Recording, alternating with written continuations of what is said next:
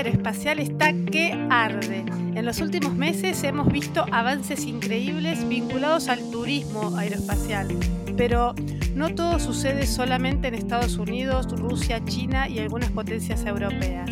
De hecho, Argentina se presenta como una potencia también, y acá tenemos desarrollos muy, muy, pero muy interesantes. Entre ellos Tron Space, un emprendimiento argentino que desarrolló un cohete ultraliviano para poder poner satélites en órbita. Soy Débora Slotinsky y voy a conversar con Pablo Vic, cofundador y CEO de Tron Space. Vamos a aprender muchísimo sobre el espacio en este episodio, pero antes de hablar con Pablo, quiero agradecer a la organización que apoya este podcast y es la Universidad de Morón, que cuenta con la misma tecnología que las mejores universidades del mundo para garantizar que tu formación sea de excelencia.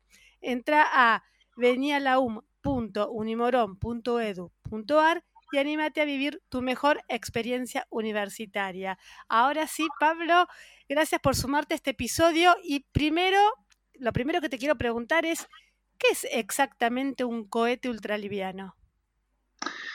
Hola Débora, gracias por invitarme. Eh, un cohete ultraliviano es un eh, vehículo que parte de la Tierra y eh, circula por, la atmósfera, supera, supera dicha atmósfera y entra en el, en el espacio. Y particularmente su tarea es llevar carga desde la Tierra hacia el espacio. En la órbita las cargas se encuentran en un lugar permanente donde estar eh, establecidas. Con lo cual, eh, el trabajo de un cohete es eh, realizar la, tarea de transporte y de carga hacia, hacia esas órbitas. Cuando hablas de carga, ¿a qué te referís puntualmente? ¿A satélites o a otras cosas que pueden ir al espacio? Bueno, las cargas son muy variadas. Pueden ser eh, satélites, pero también pueden ser sondas espaciales. Utilizan para llevar al espacio nanosatélites. Entonces la pregunta sería, ¿estos nanosatélites para qué pueden servir? Bueno, estos nanosatélites tienen muchísimas utilidades. Habría que remontarse un poco a la historia de los satélites para entender los nanosatélites. La, mm, la respuesta muy rápida sería de que hoy los nanosatélites son satélites muy pequeñitos, que tienen una dimensión muy, muy chiquitita. Miden en general 10 centímetros por 10 centímetros por 10 centímetros lo que sería un litro, y aproximadamente pesan un kilogramo cada unidad, cada uno de estos nanosatélites. Y las eh, aplicaciones o las necesidades que satisfacen son hoy, diríamos, muy variados. Podríamos categorizarlo, podríamos decir que los nanosatélites hoy se están encargando de mm, tres actividades, podríamos decir, mm, importantes. Una es observación terrestre, es decir, recabar datos sobre lo que es la superficie terrestre, geolocalización, salinidad de las aguas, cuestiones relativas a, a rindes de agricultura, por ejemplo, todo lo que es la observación terrestre. Es una, una actividad muy, muy importante. La segunda, digamos, necesidad que, están, que pueden satisfacer tiene que ver con una novedad que eh, hoy por hoy los grandes satélites tampoco venían ofreciendo y es todo lo que es eh, mm, generar una intercomunicación entre ellos mismos, entre todos estos nanosatélites que están girando en torno a la órbita, configurando una constelación, comunicarse entre ellos para poder eh, dar servicios a nuevas aplicaciones que están comenzando a ocurrir. Por ejemplo, una muy importante que mucha gente habrá escuchado es eh, IoT, Internet of Things, el Internet de las Cosas. El Internet de las Cosas es una nueva manera de sacar la Internet de donde donde vos y yo la conocemos, que es adentro de los servidores, adentro de las computadoras, adentro de los celulares, sacarla fuera de ahí y llevarla al mundo real, el mundo que vivimos. Y de alguna manera la idea fundamental de Internet de las Cosas es un dispositivo en cada manufactura, un dispositivo en, cada elemento producido por el ser humano, todos estos elementos tienen un dispositivo que se comunica a través de esta red que sería la Internet de las Cosas. Y la manera para que pueda mm, comunicarse todos estos dispositivos, eh, la manera más eficiente sería a través de una red eh, de satélites, de nanosatélites en la órbita. Con lo cual vos tendrías una interconectividad de todos los elementos que configuran el mundo físico en el que vivimos conectados a través de esta red de nanosatélites. Elon Musk no tiene con Starlink este objetivo que vos estás mencionando de desplegar eh, un montón de satélites alrededor del mundo para proveer Internet a escala mundial? Sí, lo que ocurre es que Elon Musk está desarrollando la Starlink para otro tipo de servicios que tienen que ver con servicios orientados a broadband, es decir, a televisión satelital que es una eh, comunicación eh, con gran ancho de banda y gran transferencia de datos para video. Aquí lo que estamos hablando de son redes ultralivianas eh, para satisfacer otro tipo de, aplicaciones que tiene que ver, como comentaba, con el IoT. Y obviamente para poder tener, para poder tener esta IoT funcionando, vos necesitas una configuración en la interconexión de los nodos eh, muy distinta a la que podrías tener con Starlink. ¿Y por qué se te ocurrió meterte en la industria aeroespacial que es tan sofisticada, o por lo menos desde Argentina se ve tan sofisticada? Bueno, yo ya estaba en una industria sofisticada que nada tiene que ver con aeroespacial. Supongo que me gustan las cuestiones sofisticadas estaba orientado a inteligencia artificial, sistemas de minería de datos, allá por los años 90 que eh, la inteligencia artificial eh, en parte comenzaba con las redes neuronales y una serie de, técnicas computacionales que se aplicaban a lo que es eh, la extracción de grandes volúmenes de datos que se estaba comenzando a acumular en bases de datos y toda esa información era muy rica y no estaba explotada no se le obtenía riqueza todos esos datos que las empresas iban acumulando en sus bases de datos.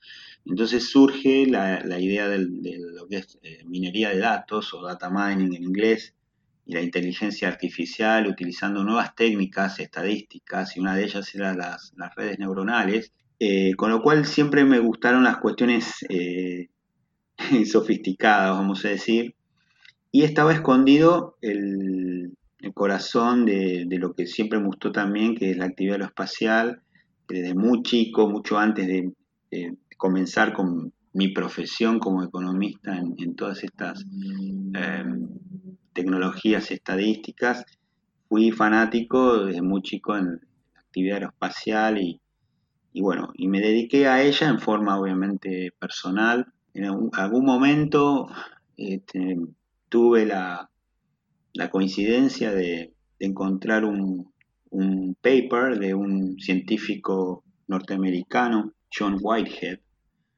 que planteaba la posibilidad de, de tener vehículos espaciales, pero, pero de otra escala, es decir, muchísimo más pequeño que lo que habitualmente es un vehículo espacial, que es, es un aparato enorme, muy grande, muy pesado, es como, vamos a decir, eh, una, un tren que va hacia, hacia el cielo. Es una cosa gigantesca, monstruosa y obviamente, eh, como tal, los costos y, digamos, las cifras, digamos, de, de montos y de financiamiento que involucran esas actividades son multimillonarias.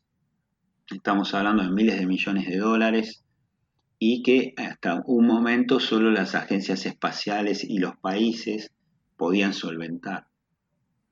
Entonces ese paper realmente a mí me llamó mucho la atención, despertó algunas inquietudes que yo había tenido de muy chico.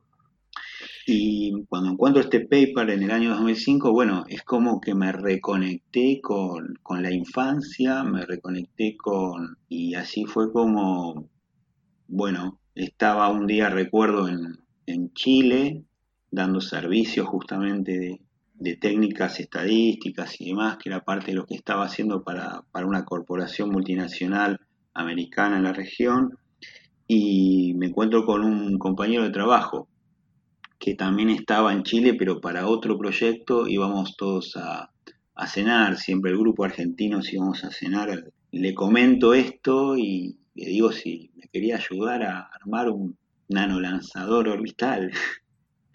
Lo primero que me contestó fue eh, si era legal o no era legal. Eh, y obviamente no, no le pude contestar porque esa idea era una idea absolutamente loca.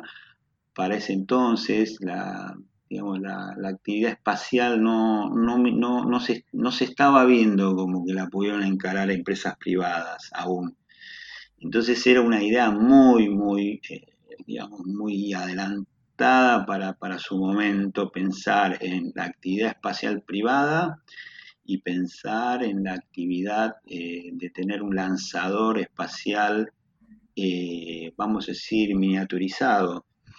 Y, pero bueno, pero finalmente le gustó mucho la idea y aceptó y bueno, esa persona es Gerardo Natale y viene, viene conmigo, pues fundador de Tlon y, y, venimos trabajando desde ese año. Pero desde 2005 hasta ahora han pasado un montón de años y en el medio ustedes han hecho varias pruebas y en algunos meses van a ser el primer eh, vuelo orbital. Mm. Ahora me pregunto, con tantos años en el medio y, pruebas y demás, em, ¿no te dieron ganas de bajar los brazos, de decir, ay, qué largo es este tema o qué lento? Es muy interesante la pregunta que haces. Yo diría que cuando uno ama lo que hace, lo haces más allá de eh, los resultados. Hubo momentos, vamos a decir, difíciles, no lo voy a negar, pero en todo momento eh, sentí que esto es lo que me gusta hacer y, nunca, nunca bajé los brazos. Si, si hubiese bajado los brazos, yo creo que hubiese dejado de, ser yo mismo, me imagino. Un poco más rápido, un poco más lento, pero, pero siempre estuvimos, estuvimos eh, eh, avanzando y, bueno, la realidad es que es que no, que no, en ningún momento bajamos los brazos, fue, fue bastante difícil, eh, primero obviamente fue autofinanciado, con lo cual era un esfuerzo importante porque obviamente teníamos que obtener un ingreso eh, más allá del proyecto y luego dedicarnos al proyecto, con lo cual había muchas horas extras eh, fuera de horario laboral formal para, para, desarrollarlo. ¿De qué profesiones son las personas que trabajan en Tlon ¿Y de qué nacionalidad también para trabajar en esta miniaturización y, este trabajo tan innovador? Bueno, en general te tengo que decir que mayormente son argentinos. Eh, hay mucho talento en Argentina. Argentina es un país realmente que tiene muchísimo talento científico, talento creativo, un proyecto, una idea con un componente muy fuerte de, ingeniería. Son todos ingenieros y diseñadores los que forman parte de, de además obviamente de todo lo que es el eh, de ahora en más hace unos, unos años, el apoyo financiero y, y el armado de la organización que, que, va más allá de la tecnología, obviamente, ¿no? ¿Te parece importante que un país como Argentina tenga una industria aeroespacial eh, desarrollada? Sí, me parece no solo importante, sino una cuestión de supervivencia para el país, para las posibilidades del ciudadano y para la potencialidad de, la nación. Eh, yo tengo una visión. Esa visión es que hoy estamos en 1492 en términos aeroespaciales. Es decir, hoy tenemos en el mundo tecnología aeroespacial o tecnología astronáutica privada eh, evolucionada lo suficiente como para que eh, digamos, la civilización humana pueda empezar a realizar actividades e investigar en forma cada vez más eh, asidua, más intensiva, eh, de como lo venían haciendo los, los digamos, las agencias espaciales y las naciones, y ahora sumándose la actividad privada, es creo que una, un momento histórico en cuanto a la salida de la civilización humana fuera del planeta. Creo que va a tomar muchas décadas, esto puede tomar 100 años, eh, puede tomar entre 70 años a 150 años, de acuerdo a cómo se desarrolla la velocidad del, desarrollo tecnológico, pero estamos en un momento, digamos, de descubrimiento de todo lo que es, digamos, el espacio y el sistema solar, los planetas, las lunas, los asteroides. Ya sé que hace décadas que el hombre llegó a la Luna y que ya se han marcado hitos muy importantes en la historia aeroespacial durante todos estos años, pero particularmente a mí todavía me asombra muchísimo todo lo vinculado con, el espacio y las noticias que nos llegan sobre eh, las cosas que están tratando de investigar en Marte y, bueno, todo lo que tiene que ver con el espacio en general. ¿Qué te pasa a vos con todo esto? Y obviamente que mm, para mí es a nivel planetario eh, viene ocurriendo, digamos, desde que se activó esto de la, digamos, el ir a la luna por, la competencia geopolítica que en su oportunidad hubo en la Guerra Fría, eh, activó, activó, inspiró a mucha gente. Eh, dio, dio una conciencia también de lo que es la Tierra vista desde la Luna. ¿Pensaste acerca de la posibilidad de que haya vida en otras galaxias? ¿Soñaste con eso de a lo mejor, no sé, que algún cohete de los tuyos se encuentre con algún ser espacial? Bueno, primero iría a las conclusiones de un famoso astrónomo que comentó que si existiese vida en otros mundos o si la única vida que existiera en el universo fuera la nuestra, ambas conclusiones son aterradoras. Yo particularmente, y a raíz de las investigaciones y avances de la ciencia en astronomía, y lo que en los últimos 20 años se, está consensuando en, la, la, actividad científica de que se observan soles, estrellas que tienen planetas con estructuras y morfologías y esos sistemas planetarios con también organización similar a nuestro sistema solar, cada vez más hay una percepción que a nivel al menos inorgánico hay una somos absolutamente regulares, normales, convencionales en el universo. Y eso podría llegar a extrapolarse a la cuestión de la vida. Es muy probable que nuestra, nuestras vidas en este mundo eh, o las condiciones de la vida en este mundo se estén reproduciendo en, otros lugares de forma tan eh, convencional como, lo, como ya se ha descubierto en cuanto a, a cuestiones inorgánicas. Cada vez más nos damos cuenta que, de nuevo, somos algo muy convencional en el universo y lo, que es convencional debería abundar, debería ser abundante. La respuesta entonces sería, tengo un sesgo a pensar de que sí hay en algún lado, en algún lugar del universo, además de aquí en la Tierra. Bueno, Pablo, se nos acaba el tiempo para este episodio. Ya hemos aprendido muchísimo durante todos estos minutos, así que saludarte y estaremos atentos a cuando despegue eh, el Aventura 1 para llegar a la órbita terrestre. Muchas gracias. A vos, muchas gracias, Débora. Un gusto.